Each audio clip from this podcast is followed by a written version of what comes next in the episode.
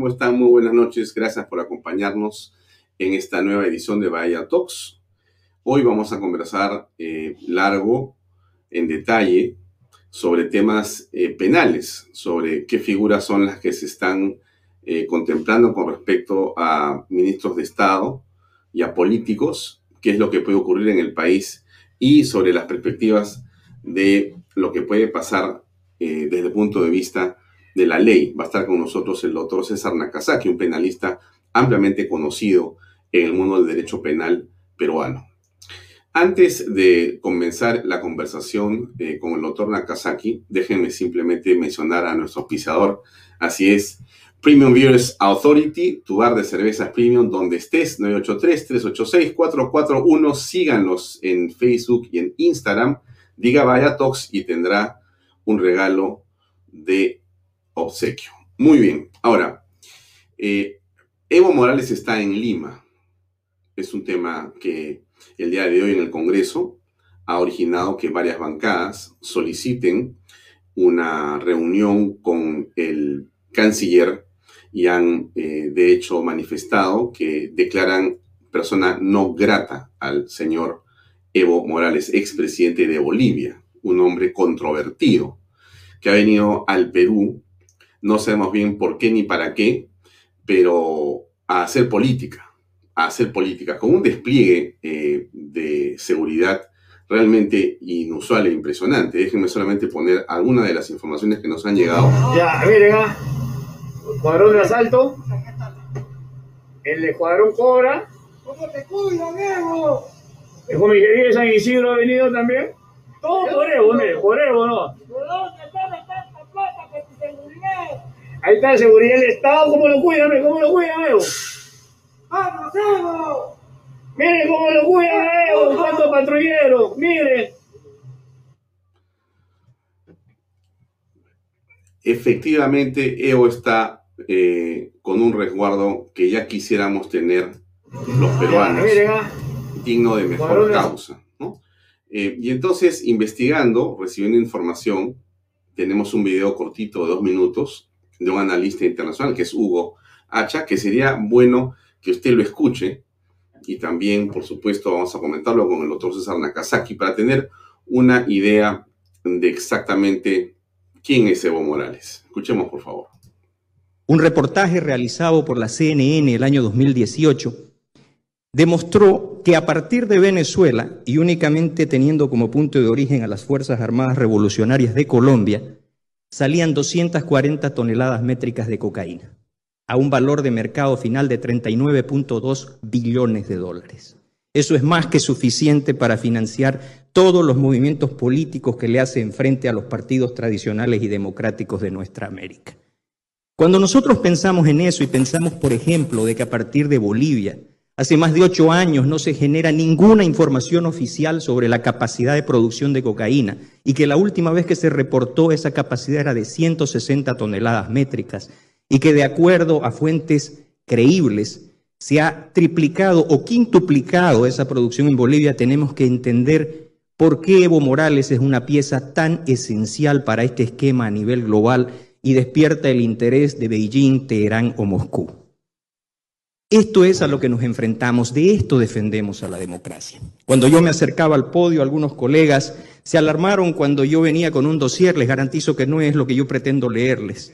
Pero este expediente solo, querido secretario Almagro, marca el lavado de 900 millones de dólares en la Bolivia de Evo Morales, en documentos perfectamente legales, que pasarían el filtro de cualquier contador o de cualquier contralor porque se ha convertido a los estados en herramientas de ese crimen transnacional organizado. Es menester, como hemos dialogado aquí con el profesor Lasdrúbal Aguiar, con el profesor Martín Tortabú, que se aplique la Convención de Palermo, que se investiguen estas circunstancias y que las democracias reconozcan que se están enfrentando a modelos que, como dijo Douglas, como dijo Eduardo Gamarra, como lo reforzara Castro Cando, no juegan con las reglas de nuestra democracia. Y esto es a lo que nos enfrentamos y es de esto que tenemos que defender a la democracia en el hemisferio y a nivel global. Muchísimas gracias. Muy importante lo que hemos escuchado de Hugo Hacha, Este video está en las redes sociales, está en internet, es una intervención que tuvo él eh, en un foro internacional de enorme importancia. Esa reflexión que hace es clave, ¿no? En el Perú quizá no somos conscientes del peligro que estamos viviendo en estos días, de las fuerzas oscuras que se ciernen sobre nuestra patria, de la responsabilidad que tienen los políticos en el fondo de poder atender realmente las circunstancias gravísimas que, en este momento asume la nación. Miren, estos son los periódicos del día de hoy y antes de hablar con el doctor Nakazaki, solamente mostrarles el titular del diario El Comercio, que es parte de las noticias que circulan en, el país en los últimos días. Ahí dice, investigan por terrorismo a Bellido, Guido Bellido Ugarte, el primer ministro del Perú, al señor Vladimir Cerrón, que es fundador del partido Perú Libre, que ha llevado al presidente Pedro Castillo al gobierno, y el señor Bermejo, que es congresista de la República electo y que está sentado en el Congreso en este momento. Y esto es grave porque en el caso de Hugo Bellido, perdón, de Guido Bellido, no es solamente eh, una investigación por terrorismo, él tiene también una investigación por eh, apología al terrorismo y tiene otra investigación por lavado de activos. En realidad estamos frente a un hecho, por decirlo menos, singular. Eh, pero uno le dice el padrino, el padrino. Muy bien, vamos a darle pase y la invitación al doctor César Nakazaki que está con nosotros. Eh, César, buenas noches, gracias por acompañarnos en Vaya Talks. Gracias a ti por la invitación, Alfonso. Eh, César, eh, para entrar al tema, vamos a conversar la próxima hora contigo y gracias por acompañarnos. ¿Cómo estás apreciando desde tu punto de vista esta sucesión de personajes que son nombrados y que tienen por lo menos una amplia foja de sospechas en el campo penal? ¿Cómo aprecias tú esta situación? Como dice el señor Bellido, bueno, es una investigación, ¿no pasa nada?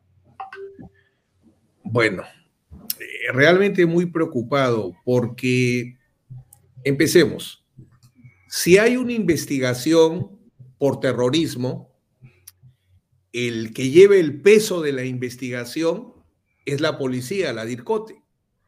La DIRCOTE pertenece al sector interior, donde ahora es ministro del Interior el fiscal provincial Juan Carrasco Millones. Entonces, si el Premier está involucrado en una investigación, estamos en un país tan institucionalizado donde el Premier no le va a decir al ministro del Interior, habla al jefe de la DIRCOTE, incomódalo, complícalo, es, es muy, muy difícil pensar que eso suceda. Por eso que un premier sea investigado por terrorismo y salga a responder, eso es, es, es bien complicado. Yo veo, no es compatible el cargo de premier jefe del gabinete cuando, si el caso lo llevara solo la fiscalía, vaya con Dios porque el Ministerio Público es independiente del Poder Ejecutivo o es autónomo del Poder Ejecutivo. Pero la investigación por terrorismo, y en el caso del Premier hay dos, la investigación del terrorismo, si bien la dirige un fiscal, principalmente la tiene que desarrollar la policía. Y hemos encontrado una serie de situaciones extrañas, la policía dándole una protección al expresidente Evo Morales cuando no viene por una actividad oficial ya es problemático. Entonces, si ahora el Premier tiene dos investigaciones por terrorismo que debe desempeñar la policía, es bastante difícil pensar que no va a haber intromisión política en una institución que pertenece al Poder Ejecutivo, ¿no? Creo que eso lo descalifica definitivamente para ser Premier. el día de hoy en la mañana, César, el primer ministro Guido Bellido Ugarte dio una entrevista en el programa del señor Nicolás Lucar en Exitosa. Y él se refiere a su investigación. Eh, me gustaría escucharla porque él hace un comentario importante que quiero que lo escuchemos todos y que por favor lo comentes. Vamos a dejar claro, el Ministerio Público con su autonomía tiene toda la, toda, toda la obligación de investigar, de desarrollar. Dejemos que el Ministerio Público demuestre sus tesis, que investigue, que complique. Pero eso de ninguna manera puede ser un hecho para que a nosotros se nos incrimine. Y yo voy a aclarar lo siguiente, lo que existe en ese audio es una conversación natural de que con un secretario de organización, no con cualquier persona, con un secretario de organización, que yo soy secretario regional, le indico que el profesor Pedro Castillo iba a llegar y realmente nosotros estábamos llevando una, una campaña totalmente austera. Y le dije efectivamente, a ver si nos pueden apoyar.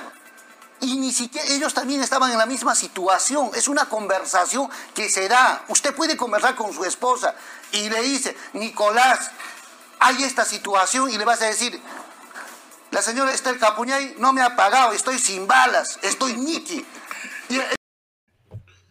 Bueno, esa es la manera como él eh, reflexiona sobre lo que está pasando. ¿Qué piensas? Escuché el audio. Bueno, esa es lamentablemente otra. Bueno, sobre el tema de la investigación por terrorismo, recordar que la dirige el fiscal, pero la desarrolla la policía.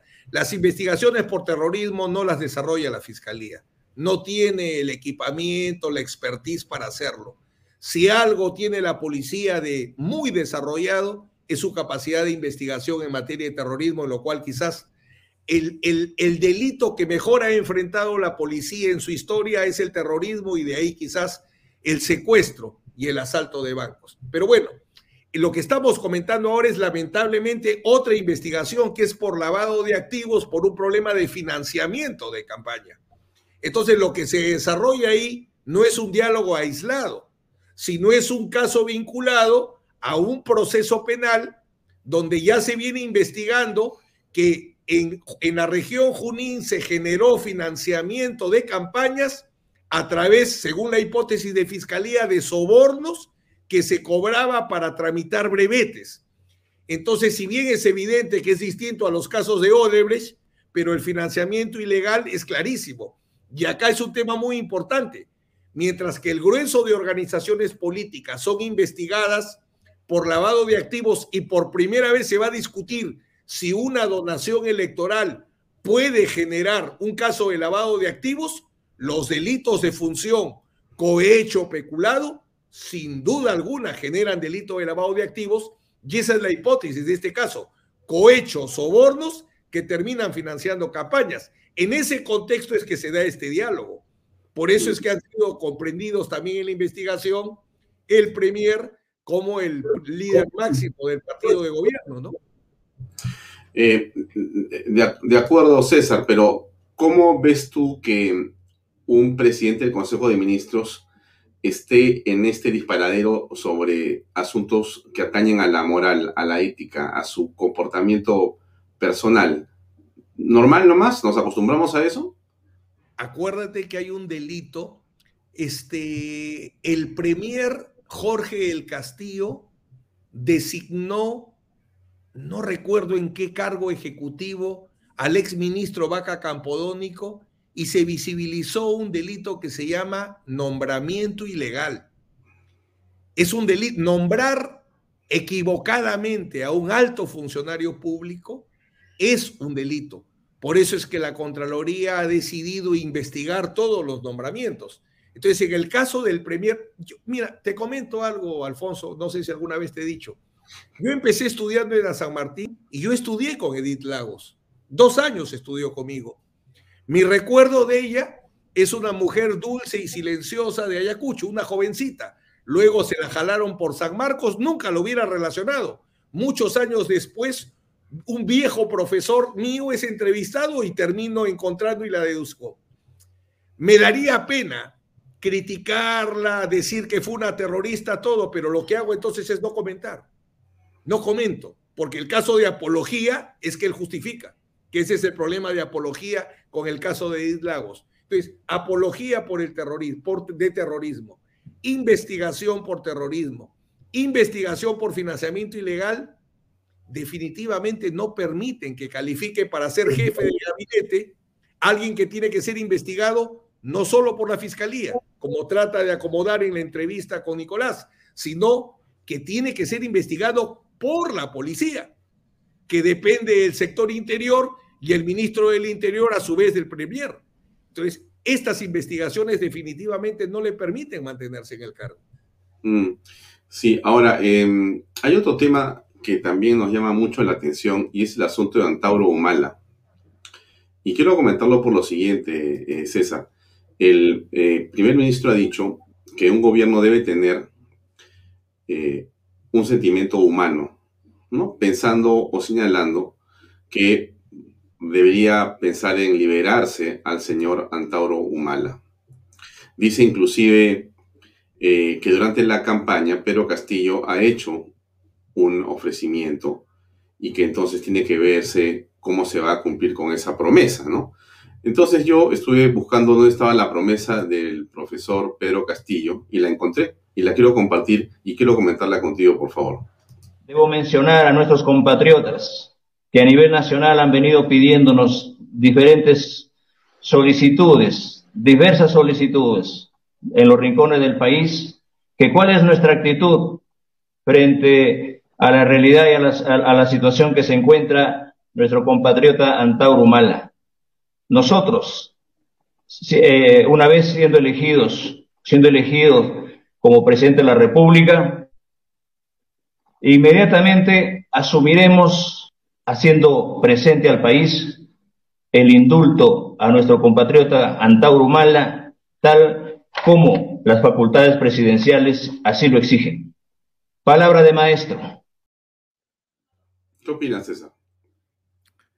Bueno, este, sería bueno informar al, al, presidente, y eso es labor del ministro de Justicia, que ha venido declarando desde ser candidato que, por ejemplo, quiere cerrar el penal donde está el presidente Fujimori y mandarlo a un penal común. Entonces, yo lo que partiría es lo siguiente, debe diferenciarse el indulto ordinario del indulto humanitario.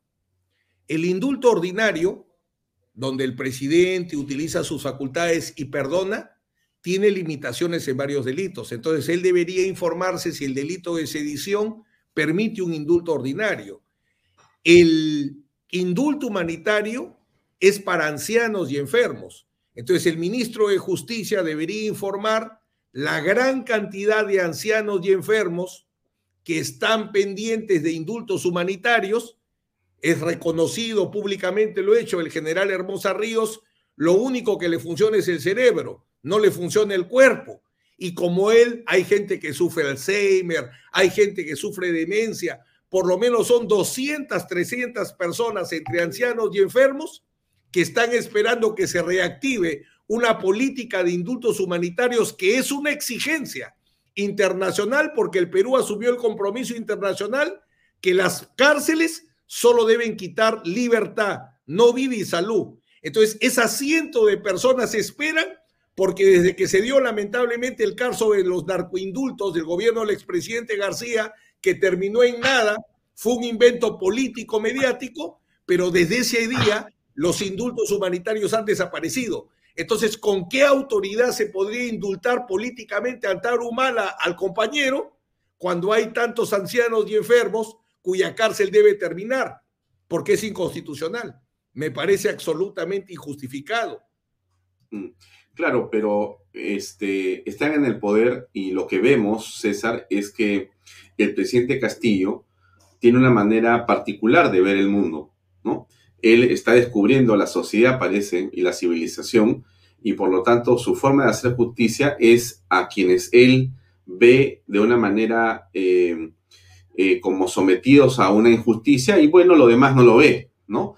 Eh, una serie de hechos y de decisiones y de actos del presidente están encaminados básicamente a hacer no justicia, sino a hacer la más grande discriminación permanente a la que estamos siendo sometidos en los últimos días desde que comenzó su gobierno. Pero yo insisto en este asunto.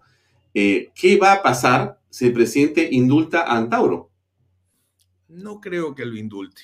Y ojo, ojo, desde el caso Cruciat, desde el caso Cruciat ya se estableció por el Tribunal Constitucional la posibilidad de anular indultos cuando no tienen objeto. Mire el caso de Fujimori. Fujimori está enfermo y han dejado sin efecto su indulto. Entonces, sería complicado. Yo lo que creo es que se tiene que cesar en esta lucha ideológica de utilizar al derecho porque cuando el derecho es utilizado por razones ideológicas, te pongo un ejemplo para tirar al otro lado. Hoy día, que me parece excelente que hayan elegido como presidenta de la Comisión de Justicia, qué lujo, a un ex fiscal de la Nación preparada, honesta y muy corajuda, como la doctora Chávez, como la doctora Echaíz, Gladys Echaíz, por ejemplo, ahora han aprobado por mayoría que se investigue qué está sucediendo en el BRAE. Pero la intervención de ella que he visto en redes ha sido muy interesante porque ella dice, no caigamos en la intromisión política. Si ya el tema del BRAE viene siendo investigado por la Fiscalía, primero informémonos si la investigación de la Fiscalía está siendo adecuada, eficiente o no, y recién tomemos una decisión para evitar, recuerda ella, la intromisión equivocada que el Congreso tuvo hace mucho, ha tenido a lo largo del tiempo, meterse en temas que son del Poder Judicial y el Ministerio Público. Todos tenemos que poner las cosas en su sitio. La justicia en su lado y la política al otro lado y la ideología más lejos. Porque si no, lo único que vamos a generar es injusticia y frustración. Mm. Bueno, ahí hay un comentario muy interesante que a propósito de eh, los argumentos que da César, viene que vale la pena ponerlo de Mario Saba, ¿no? Buenas noches. El doctor Nakazaki es el llamado a luchar penalmente en los casos emblemáticos para sacar legalmente al gobierno. ¿Bajo qué figura César Nakazaki podría tomar esto desde el punto de vista penal para sacar, como dice Mario Saba, a estos eh, corruptos del gobierno? Yo creo, Mario, y te agradezco el comentario, lo importante es no formular solo la denuncia, sino luchar, porque, por ejemplo, el famoso caso este, bueno, famoso entre comillas, de estos estudiantes Inti Ryan que decían que el presidente Merino mandó un grupo para matarlos. ¿Cuál es el resultado de esa investigación? ¿En qué está? ¿En qué ha avanzado? O el caso de Apolo. Mira, yo lo que reclamo es que el Ministerio Público no decide hacer una política institucional comunicacional y solo se remite a hacer tweets. Lo único que hace el Ministerio Público es tweets. Si desde que estaba postulando Perú Libre hubiese salido el Ministerio Público a explicar, hay una investigación contra el señor Bellido por apología del terrorismo, no hay nada el señor que sea premier. Pero si es un caso potente, no puede ser premier. Por ejemplo, sí me ha parecido interesante que el fiscal Vela del equipo especial haya salido a defender su investigación y en estos días ha hecho su ronda por los medios para explicar por qué sí se justifica una investigación contra Perú Libre por financiamiento ilegal. Entonces, ese tipo de cosas es la que se necesita porque el derecho penal solamente puede intervenir con toda la fuerza y contra quien sea que se acumulen pruebas. Acá hay mucha denuncia de un lado y de otro lado, pero las denuncias sin pruebas no se desarrollan. Y el único que nos puede decir qué es lo que tenemos es el Ministerio Público. Y el Ministerio Público, como repito, solo funciona por tweets y lamentablemente también por filtraciones. Mm. Pero ¿quién oficial dice? Esto hay en este caso. Y por tanto, este señor, por apología del terrorismo, no puede ser premier. Si eso se hubiese dicho oportunamente, quizás el destino hubiera sido otro, ¿no? Mira, Germán de la Cruz pone el dedo sobre la llaga porque hay un sentimiento popular, eh, César, que es imposible ocultarlo y que está a flor de piel en cualquier conversación.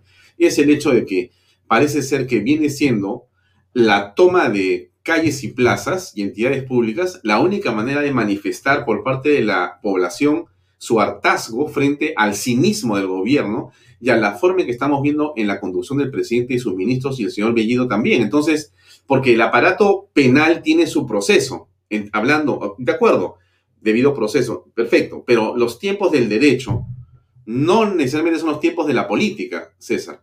Y la paciencia en la opinión pública ya no está para seguir esperando que el Congreso, que el Poder Judicial, que la Fiscalía. Has hablado de Vela. Años, años sin acusar. Años sin acusar. ¿ah? Ayer decía Beto, creo, siete años y no tiene una acusación todavía.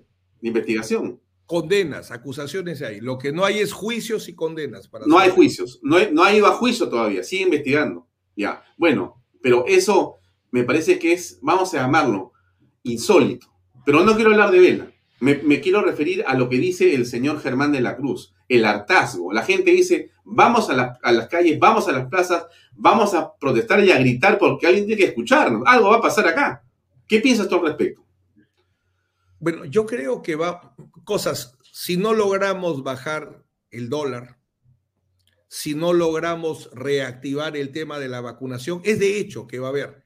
El problema está en que la protesta saca. Eso, eso es evidente, la protesta saca. Pero el problema es el paso dos. Ese es el punto que hay que tener en orden. Hay que tener en orden. Si algo ha demostrado esta elección es que por votar por frustración, porque el señor Castillo, salvo él, podría creer que es por convicción, todas las frustraciones se plasmaron y lo llevaron a ser presidente de la República, más allá de los problemas de los procesos electorales y legales, bueno, que eso la historia dirá en su momento. Pero en concreto, sí me parece importante el reclamo, la protesta permanente, porque va a ayudar en mucho, pero la protesta no soluciona. Los golpes de Estado a través de la historia que los hemos tenido como regla no han solucionado el problema. Entonces, la protesta sirve, por supuesto, genera reflexión, puede derrumbar gobiernos, pero nosotros necesitamos un buen gobierno. Ese es el tema. Y el buen gobierno no creo que salga honradamente solamente de la protesta, no tiene que ser algo más. Mm.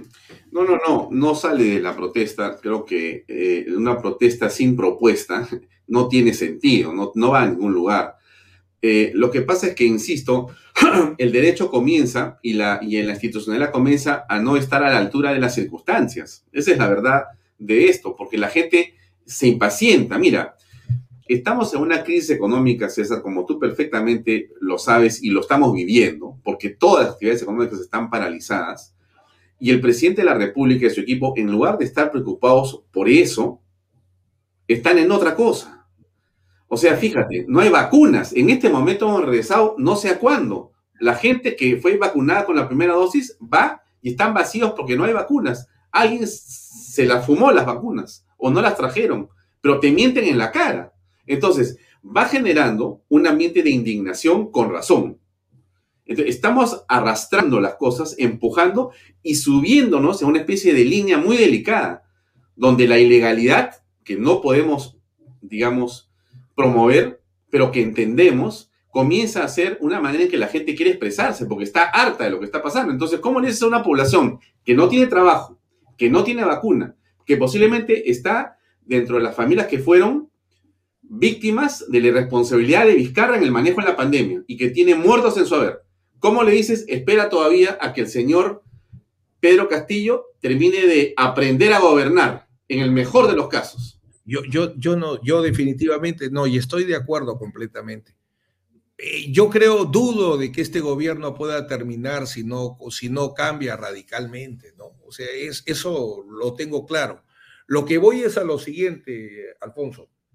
Hemos pasado de varias medidas. Este, que se vaya Merino, perfecto. Este, la protesta y que se vaya Merino, ya, uno. Este, sacarlo a Vizcarra, dos, de acuerdo este, la frustración nos llevó a Castillo. O sea, si no, si, no hubiera ganado si no ganaba la frustración en la sociedad peruana totalmente justificada, nunca hubiera sido elegido. Si no había frustraciones, jamás salía elegido el presidente Castillo. Entonces, ahora salimos nuevamente, y tú has marcado muy bien, tú has dicho una frase que para mí es fundamental, protesta con propuesta. El tema es ¿Cómo nos organizamos para asegurar el gobierno que nos saque de la situación de emergencia que vivimos? Entonces, creo que solo canalizarlo en, en el reclamo, en la protesta, no es suficiente. Tiene que estar esto más organizado, más estructurado, y no se puede hacer en poco tiempo. Yo creo que mucho va a depender, habrá voto de confianza, quién cerrará quién, o lo vacan al presidente, o cierra el Congreso, la gente sale, toma las calles. El problema es cómo tranquilizamos la economía, cómo devolvemos los puestos de trabajo, cómo aseguramos el tema de las vacunas. Mm. Ese es el punto. Entonces, Sí, sí, sí. Eh, estoy tratando de transmitir lo que leo en las redes sociales en general, que es un sentimiento creciente de frustración y de mal humor porque las cosas no se resuelven. Pero, pero, ¿a dónde nos han llevado? ¿A dónde nos han llevado? La, la última, así como el terrorismo nos debe enseñar que la violencia no sirve para nada, con todo respeto, la elección del presidente que no tiene cuadros, que no tiene cómo gobernar, que no sabe cómo hacerlo, es fruto no que el país sea un país de izquierda, sino un país donde se juntó todo tipo de frustración.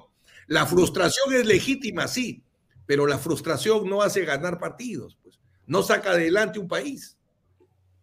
A ver, ¿qué hacemos con los ronderos? Y déjame, eh, César, compartir este video que me lo pasaron, que tiene unos días, pero es importante ponerlo para compartirlo contigo, verlo. Dura un par de minutos, amigos. De acuerdo. Muy buenas tardes, amigos y amigas, ronderos, ronderas de este importante sector de la región Lambayeque. Les saludo a ustedes fraternalmente y les felicito por haber reactivado este Comité Zonal de Rondas Campesinas. Las rondas campesinas van a tener un tratamiento especial a nivel nacional por decisión del presidente Pedro Castillo. Las rondas campesinas que estén formalmente reconocidas e inscritas en registros públicos van a tener un estipendio, van a tener una mensualidad de apoyo para que puedan desempeñar sus gestiones, de brindar seguridad a la población de una manera eficiente. Para ello, hemos estado en la capital de la República y hemos gestionado los institutos, institutos tecnológicos de allá para una capacitación previa a los dirigentes que tienen que capacitarse en sus deberes, en sus derechos, en lo que dice la ley de rondero, para que luego de ellos vengan y hagan el efecto multiplicador con el resto de compañeros integrantes de, de los diversos sectores de la ronda. Quiero decirles a ustedes que en este momento se ha logrado que triunfe, que triunfe Perú Libre.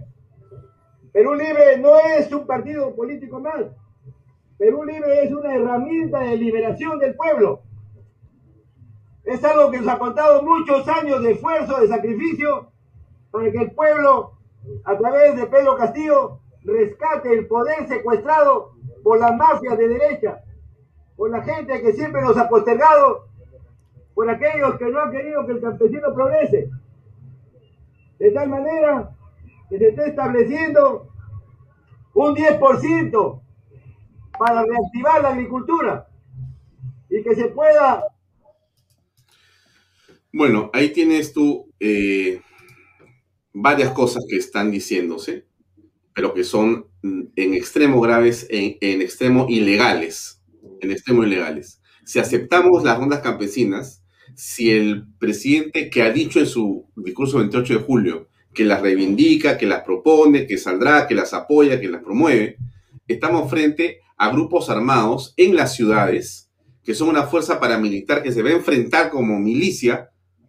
¿A quién? A la policía. Estamos creando otra fuerza. ¿Qué es esto? ¿Cómo lo ves tú desde el punto de vista penal? Bueno, permíteme arrancar por la frase. Eh, si algo en el Perú no podemos permitir es que se levante como bandera. Estamos investigando al Premier por apología del terrorismo porque reivindicó a esta pobre compañera que, como comenté, estudió conmigo, que fue Edith Lagos y que llegó a un camino muy equivocado y llegar al terrorismo. La lucha de clases, que es lo que está diciendo este señor, es lo que llevó a la expresión de violencia más grave que ha vivido el Perú, porque el terrorismo causó mucho más daño que la guerra con Chile. Entonces, eso tiene que ser, si en algún lugar del mundo tenemos que recusar, es en el Perú, porque ya se ha establecido la lucha de clases, la violencia, lo que genera. Tema número uno. Tema número dos, las rondas campesinas cumplieron un propósito sin duda.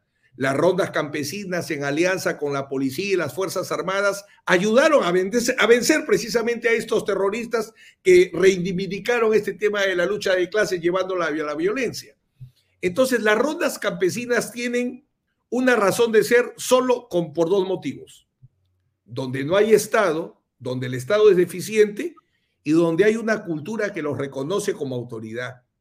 Pero pretender que la ronda campesina sea una alternativa, pregunto, ¿se financia la ronda campesina? No sé qué le podrían enseñar a un instituto tecnológico, como dice este buen señor, pero ¿y qué hacemos con la policía? No hacemos reingeniería, no la fortalecemos. Si nos hemos opuesto a que la Fuerza Armada participe conjuntamente con la policía en mucho para dar la seguridad pública, ¿Cómo podrían existir las rondas campesinas donde hay Estado? No tiene ningún propósito y estoy de acuerdo contigo que es un factor muy coincidente que en los gobiernos donde se han generado dictaduras de izquierda, siempre aparece una fuerza paramilitar.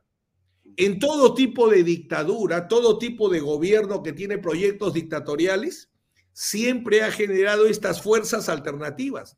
Las rondas campesinas deben funcionar como la historia lo ha demostrado en los lugares que se dan las dos causas que repito. Donde no hay presencia del Estado, donde el Estado es deficiente, la ronda campesina, el juez de paz, han logrado un avance muy importante. Pero pretender traer esa experiencia a Lima, a las ciudades, donde la policía, por el contrario, lo que hay que hacer es fortalecerla, creo que no solo no, solo no serviría, para la seguridad pública, que es lo que llevaría a las personas de buena intención a creer que pueden ayudar, sino que lo que haría es no lograría el propósito, porque la seguridad pública solo se va a lograr con una policía bien estructurada y con políticas de prevención de las causas que generan el delito. Las rondas campesinas solo tendrían un propósito distorsionador, como tú muy bien has señalado. Tendría una razón política, no de búsqueda de seguridad pública quisiera preguntarte sobre la vacancia, la vacancia presidencial, que es eh, un camino constitucional, no sin antes hacer una mención de unos segundos a nuestro auspiciador, siempre refrescante, de Premium Beers Authority. Si usted quiere tener una cerveza en casa o un bar de cervezas en casa, premium por cierto, llame por teléfono al 983-386-441 o siga a Premium Beers Authority en Facebook y en Instagram. Diga Baella Talks y le darán su premio. La vacancia es un asunto central que está en la mente de todas las personas. Los hashtags en las redes sociales duran dos o tres o cuatro días, baja un día, vuelve a regresar y Castillo hace merecimientos para que la gente piense que el camino es la vacancia constitucional. Yo quiero comentarte algo que ayer en la noche, aquí en Canal B, en el programa que tiene Pepe Pardo, eh, que reunió a varios constitucionalistas y abogados, entre ellos a dos jóvenes eh, importantes. Uno es Alejandro Cabero, que es congresista de la República por Avanza País, y el otro es eh, Lucas Gersi, un abogado joven que está justamente impulsando este esfuerzo de no a la Asamblea Constituyente. En el diálogo, Alejandro Cabero dijo, algo o reveló algo sumamente delicado, muy importante, que ya hemos puesto en las redes sociales. Todavía el Congreso, por supuesto, y creo que ni Alejandro Cabrero se ha dado cuenta bien de lo que ha dicho, pero es muy, muy delicado. Yo quisiera eh, reflexionarlo contigo, César, porque me parece central para los efectos justamente de hablar de vacancia. Escuchemos este minuto y medio de lo que es Alejandro Cabrero revelando una reunión con eh, Guido Bellido Ugarte, primer ministro, y después lo que dice eh, el señor, el doctor Lucas decía al respecto. Escuchemos amigos y después lo comentamos con César Nakazaki. De hecho, curiosamente quiero contar una cosa que nos pasó también el viernes en la reunión, ¿no? que cuando le preguntamos al primer ministro por qué es que había nombrado gente cuestionada en el gabinete, él nos dijo que el gabinete no lo había nombrado el presidente, sino que lo habían nombrado las lo que ellos llamaban las organizaciones sociales, ¿no?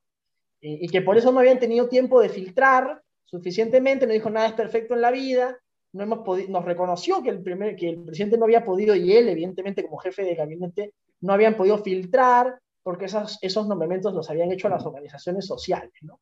Entonces yo en mi cabeza decía, bueno, claro, pero ¿qué organización social de diplomáticos ha propuesto a Béjara? ¿O qué organización social dentro del Ministerio de Defensa va a promover a un suboficial sancionado por indisciplina? ¿O qué organización eh, social ha propuesto al ministro del Interior o al ministro de Trabajo? Eh, en fin, creo que eso es solamente una justificación para poner a cerro de sus amigos en el gobierno. En realidad lo que ha mencionado el premier Bellido es gravísimo, porque es básicamente una confesión de responsabilidad en una omisión muy grave de funciones, no solamente de parte de él, sino de parte del presidente de la República. El presidente de la República tiene por responsabilidad constitucional conformar el gobierno. Y aquí han admitido que organizaciones que no, que no son electas eh, por el pueblo, que no tienen representatividad democrática, han básicamente nombrado al gabinete, es decir, una especie de usurpación de funciones, una claudicación inaceptable en el cumplimiento de la función que deben cumplir, y esto tiene que ser conocido por la opinión pública.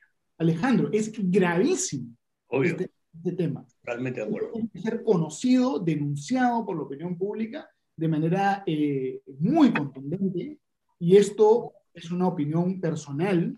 Yo creo que esto es, puede discutirse si esto califica como incapacidad moral, ¿no? Es tan flagrante la claudicación a las labores propias del presidente de la República. Bueno, eso es tremendo lo que dice el congresista Cabero, lo que dice Lucas Gersi, es gravísimo. Eh, y, es grave porque tiene que ver con la infracción constitucional. El artículo 122 de la Carta Magna, César, dice claramente, todos lo sabemos, solamente lo, lo recuerdo, dice que el presidente de la República nombra, nombra y remueve al presidente del Consejo de Ministros, nombra y remueve a los demás ministros a propuesta y con acuerdo respectivo del presidente del Consejo. Pero él nombra y remueve. Es el presidente de la República. Y el artículo 126 es tremendamente complicado para lo que hemos escuchado.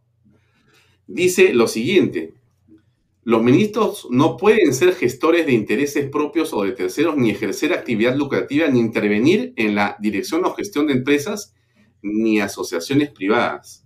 O sea que si es verdad lo que ha dicho el señor Bellido al señor congresista Alejandro Cabero, en el sentido que son casi como cupos los ministros de Estado que pertenecen y han sido nombrados por organizaciones sociales, asociaciones privadas, estamos frente a otro delito más.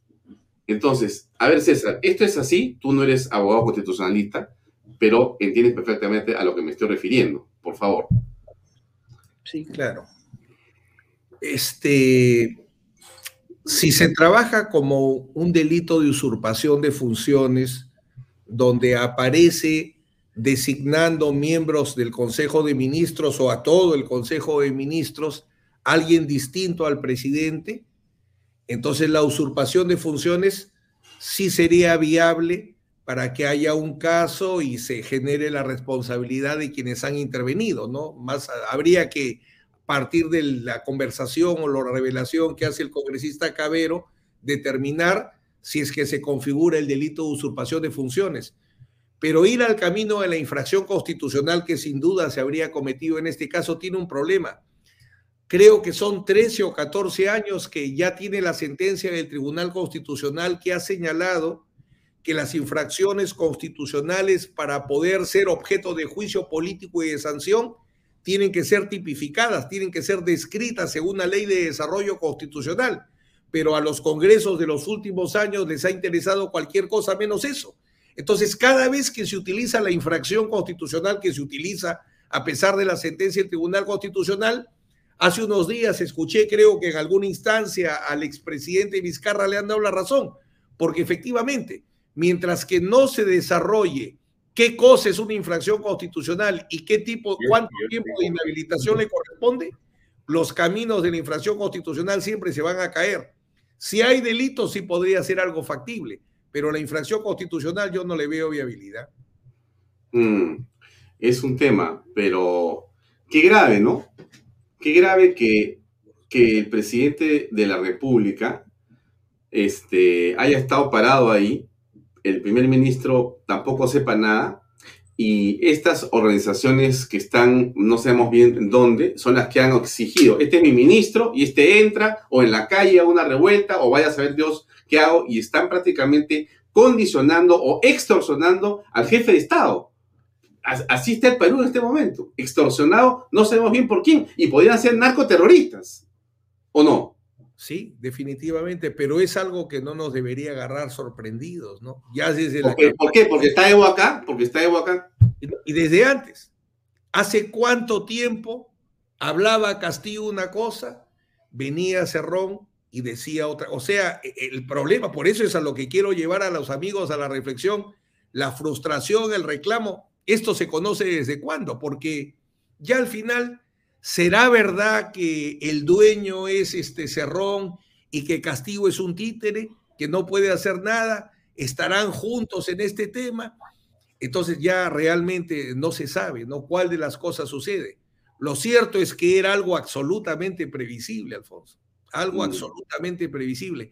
¿Hace cuántos años es difícil formar un gabinete? Este gobierno jamás iba a poder formar un gabinete adecuado.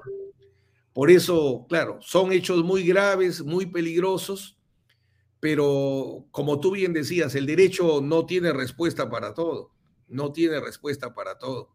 El delito, como vuelvo a repetir, si hay usurpación de funciones es perfectamente utilizable, no los protegería ninguna inmunidad si es que están involucrados en este tema, podría llevarlos a una vacancia presidencial mientras que la institución esté tan poco desarrollada el Tribunal Constitucional tuvo la oportunidad de desarrollar cómo se aplica adecuadamente nada.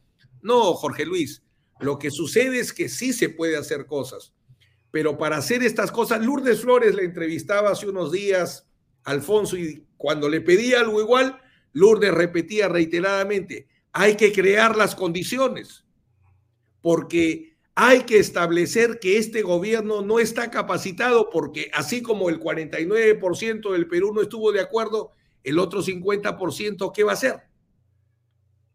Y alguien podría asegurar que no va a terminar enfrentada a la población. En Cajamarca no van a hacer nada, en el sur no van a hacer nada. Lo vacamos mañana y todo va a estar tranquilo. La policía va a, va a controlar todas las protestas sociales. ¿Va a salir la Fuerza Armada? Son respuestas que no podemos contestar. Entonces, cuando algo no podemos contestar, no hay que desatar tormentas si no sabemos cómo la vamos a manejar. La prudencia no tiene que desaparecer. Claro, César, está bien. La velocidad con que están actuando es impresionante. Mira, el presidente va hoy día, César, al Congreso a prácticamente tontear a los congresistas, tontear a los congresistas. Porque la señora eh, Mari Carmen Alga, porque le tengo un gran aprecio desde las aulas universitarias. Mi alumna. Eh, una persona muy interesante, etcétera. Pero entonces ella dice, pues, ¿no? Consejo de Estado, ¿no? Y es interesante querer dialogar, pero ese Consejo de Estado no tiene ninguna relación de vinculación. Eso es nada, es una cosa que creó Toledo para que no lo vacaran. Pero dejemos, digamos, la buena intención, ¿correcto? De querer establecer un diálogo. El señor Castillo, que no es un político, se supone que no sabe nada, ¿no es cierto? Dice, voy al Congreso mañana temprano, vamos a conversar. Hoy, ya mañana viene el presidente, caracha, qué, qué honor tenemos. Va el presidente, se sienta 40 minutos y le dice, oye, yo lo que he venido aquí es a que tú me arregles el asunto de la Comisión de Educación porque quiero que pongan a uno de los míos como presidente y que saquen a quien está. Así que muchas gracias, permiso, pero tengo que hacer codito y hasta la vista. Una burla. Menos mal que el Congreso no ha aceptado. Pero quiero, entonces regresamos al tema, entonces, César. Siguen pasando los días. los comentarios de las personas que están acá en las redes sociales, que nos siguen, que agradezco mucho por acompañarnos esta noche, este, es este, ¿cómo te digo? Frustración, ¿no? Porque ya pasas dices, bueno, ¿cómo es que cómo salimos del problema? Porque yo, yo repito lo que me preguntan a mí y yo no tengo las respuestas. Por eso es que no, no pretendo que tú las tengas tampoco, César, por favor. Pero sí que, mira, mira, escuchemos un ratito para que, para que continúe el, asunto. Abeja, por ejemplo, ¿no? Yo lo he pasado ya, pero quiero volver a pasarlo delante tuyo porque esto dura 37 segundos, que es interesantísimo escuchar a este señor, que es el canciller de la República del Perú en los 200 años que celebramos la libertad. Ahí está, escuchemos. Y, yo estoy convencido, no puedo demostrarlo, de dos cosas. Uno, que Sendero ha sido en gran parte obra de la CIA y de los servicios de inteligencia. Uno. Y dos, que gran parte de las operaciones de división de la izquierda tienen algo que ver con los servicios de inteligencia enemigos. Eso, por supuesto que no puedo demostrarlo, pero, pero estoy convencido de eso, ¿no?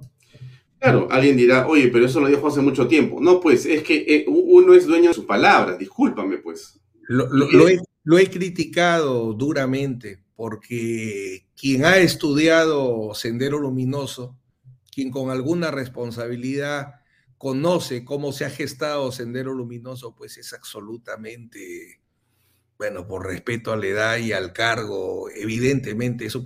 E, el problema, Alfonso, es, a ver, y alguna vez tuvimos una, nuestra última conversación un poco fuerte, porque tiene que salir Vizcarra. Yo decía, excelente, pero ¿quién viene? Castillo, hermano. De Vizcarra a Castillo. Bueno, Sagaste ahí el caminito. No, no, no, no, no estoy de acuerdo, porque no es así, pues tú estás mirando. Pero, pero, mira lo que. No, pero es, es la realidad concreta. No, pero, está, estás, estás hablando de fotos del momento. Estuvo Merino y fue sacado por un golpe de Estado. Eh, el, el, problema, Alfonso, que sí viene siendo lo mismo. Si en 20 días traemos abajo al presidente, ¿qué pasa mañana? Bueno, claro, por supuesto que sí, estamos de acuerdo que hay que buscar la solución. Yo actúo hoy de acuerdo a lo que va a pasar mañana. Yo necesito saber qué va a pasar mañana, hermano, sobre todo cuando es un país, ¿no? Si fuera yo solito, vaya con Dios, bueno, me tiro, ¿no? Listo. Pero no soy solo, pues, hermano. Y las consecuencias son muy largas. Entonces, yo no será popular, pero yo lo que creo es que la solución que necesita el Perú ya no puede ser de tumbos, hermano. Yo en eso estoy convencido. Yo estoy seguro, porque con todos los... Efectivamente, Elena González dice nuevas elecciones. Sería una alternativa, ¿no? Sería una alternativa, sí, puede ser nuevas elecciones. Pero la cosa es ahora, ya vamos a votar sin frustración, o sea, ahora sí vamos a razonar. ¿No? ¿Cómo, ahora sí vamos a razonar. Lima tenía que definir la situación. Si en Lima ganaba Keiko masivamente, este, Pedro Castillo no era presidente, ¿no? No basta para que haya un creen que eres pesimista. No es que sea pesimista, Raúl, sino es que voy. ¿Qué vamos viendo? Por eso, Vizcarra, Merino, Sagasti, Castillo. E, eso Pero, a ver, no, César, entonces ¿tú hubieras preferido que se quede Vizcarra? No, no, hermano. Yo no voy a eso. Yo, yo lo que voy es a que si tú vas a hacer un cambio, tienes que tener un plan B. Siempre tiene que haber un plan al costado. Cuando yo voy a hacer algo, o sea, nunca puede ser salto al vacío, ¿no? Entonces, si tú me dijeras, hay un movimiento debidamente organizado. perdóname, perdóname, eh, perdóname, Vizcarra era un salto al vacío. Eh, Sagasti era un súper salto al vacío. Y el señor Castillo es un salto, ya no es al vacío ya, porque no hay ni vacío ahí. O sea, estamos, no sabemos en qué parte, en qué dimensión desconocida. Entonces, ¿qué, esperamos los peruanos? tenemos que encontrar una salida política a esto. Una salida política a esto. Yo no creo que deba terminar con sus cinco años. No, no creo. No va a poder terminar, porque si no para lo del dólar, si no para lo del dólar, definitivamente va a haber una nueva elección. A mí no me cabe ninguna duda. Yo lo que estoy diciendo es cómo vamos a encarar esa nueva elección. Porque si en este momento me dicen, hay que votarlo por frustración, nos ha frustrado pero la frustración lo llevó. O sea, ¿hace cuántos años digo, el anti sirve para destruir, pero el anti no sirve para construir? Y seguía el anti, y desde el presidente Fujimori, que era anti, anti Vargas Llosa, lo sacan a Toledo porque era anti Fujimori, este García porque era anti humano, o sea, el anti, el anti, ¿cuántos años está? Y la gente no lo deja. Ahora quieren agregarle la frustración justificada, perdí mi trabajo, no hay vacunas, no creo en nadie, los presidentes son corruptos, todo es maravilloso, todo eso es justificado. Pero ¿hasta cuándo el anti y hasta cuándo la frustración, pues hermano? Ese es el tema. O sea, no, no, no es fácil, no me gusta, chao y punto. No, pues hay que asumir por lo menos la consecuencia de una salida organizada. Bueno, yo creo que la salida debe ser siempre eh, la constitucional y la vacancia está esperando que se junten los 87 votos, ¿no? Yo creo que hay razones de sobra ya constituidas para una vacancia presidencial hace rato. Los ministros de Estado y la forma como han sido propuestos, como lo que nos ha contado el señor Cabero sin darse cuenta, es impresionante. Lo dijo el defensor del pueblo. No es su gabinete. No, es, no, no son ministros de Estado que a él le da la gana colocar. Das un servicio público, das un servicio público, manejas recursos públicos. O sea, no es, a mí me da la gana de poner a, tal y lo pongo porque quiero. No es así, no es así. Entonces, se están juntando los elementos ¿ah? para, para, para, los argumentos. Yo, yo, también estoy de acuerdo. Este, ¿Va a ser otro jurado nacional de elecciones o va a ser el mismo? Tienes que ver otro, ¿no? Porque este es una Por eso, o sea, tienes que cambiar a todo, tienes que sacar a todo. pero claro, pues hay un tribunal constitucional que hay que ver cómo se va a cambiar, hay que ver el tema del Nacional de Elecciones. Por, eso condiciones, hermano. O sea, sí, claro. El tema es que todo requiere cierto tiempo. Todo tiene, todo en la vida requiere cierto tiempo. Y también ser responsable. Mm. Tiene que ser responsable. ¿Qué nos llevó a tal error? No lo podemos repetir, ¿no? No lo podemos repetir. E, ese es el punto. Está muy bien, pueden sacar a quien gusten, pero el tema es quién lo reemplaza. Como siempre digo, tú sacas a todos, votas al jugador. Si no hubiera venido la Padula, ¿quién lo reemplazaba a Pablo Guerrero? No sobran, así como no hay forward que sobren. En este momento, las organizaciones políticas son tan débiles y las organizaciones sociales son tan débiles que un nuevo gobierno requiere un gran esfuerzo. Y ese gran esfuerzo no se construye en días. Me parece que, es más, todavía no hay ni siquiera voto. Por lo menos hay que decidir, ¿le van a dar voto de confianza? No le van a dar voto de confianza. No le den el voto de confianza. ¿Van a llamar a nuevas elecciones? ¿Quiénes van a postular? ¿Quiénes van a postular? De repente César Nakazaki. No, hermano, yo solo soy abogado, nada más. Nada más. Un mensaje final, César, una reflexión final a la gente que nos ve. Tienes un montón de fans, tenemos mucha gente que está en este momento conectado, como 600 personas nos siguen. Yo lo que creo es que definitivamente tuvimos una mala decisión. Un minuto, nada más, un minuto, adelante. Tuvimos una mala decisión y hay que crear las condiciones para no repetirla. Queremos crearlas rápido, esforcémonos en la tarea, dediquémonos. Por ejemplo, lo que hace Luca Gersi, esa es manera de enfrentar a la Constitución con una. E-, ese es un camino adecuado, por ejemplo, para dar batalla en ese punto, ¿no? Muy bien, César, muchas gracias por tu tiempo. Linda charla, como siempre. Gracias por estar con nosotros esta noche y hasta otra oportunidad. A tus órdenes siempre. A las tuyas también, gracias. Buenas noches. Gracias, César, gracias. Bien, amigos, era el doctor César Nakazaki dándonos su impresión sobre esta coyuntura, viendo esa perspectiva penal y compleja en la que estamos viviendo. Creo que para todos es claro que las salidas no son fáciles ni inmediatas, requieren crear las condiciones, como se ha referido el doctor Nakazaki, para que las cosas se puedan dar. Condiciones y no simplemente impresiones, eh, no solamente reacciones, sino planificar qué va a ocurrir en el país. ¿Qué va a ocurrir? Si eso algo podemos pedirle a los políticos es que nos enseñen un camino que tenga, por supuesto, la paz y la tranquilidad para todos los peruanos. Yo me despido, no sin antes hablarles de mi auspiciador, tu bar de cervezas premium donde estés, Premium Beers Authority, 983-386-441, Diva Ella Talks para recibir tu premio. Muchas gracias y nos vemos mañana a las 7 en punto en otra edición de Vaya Talks. Permiso y gracias por acompañarnos. Buenas noches.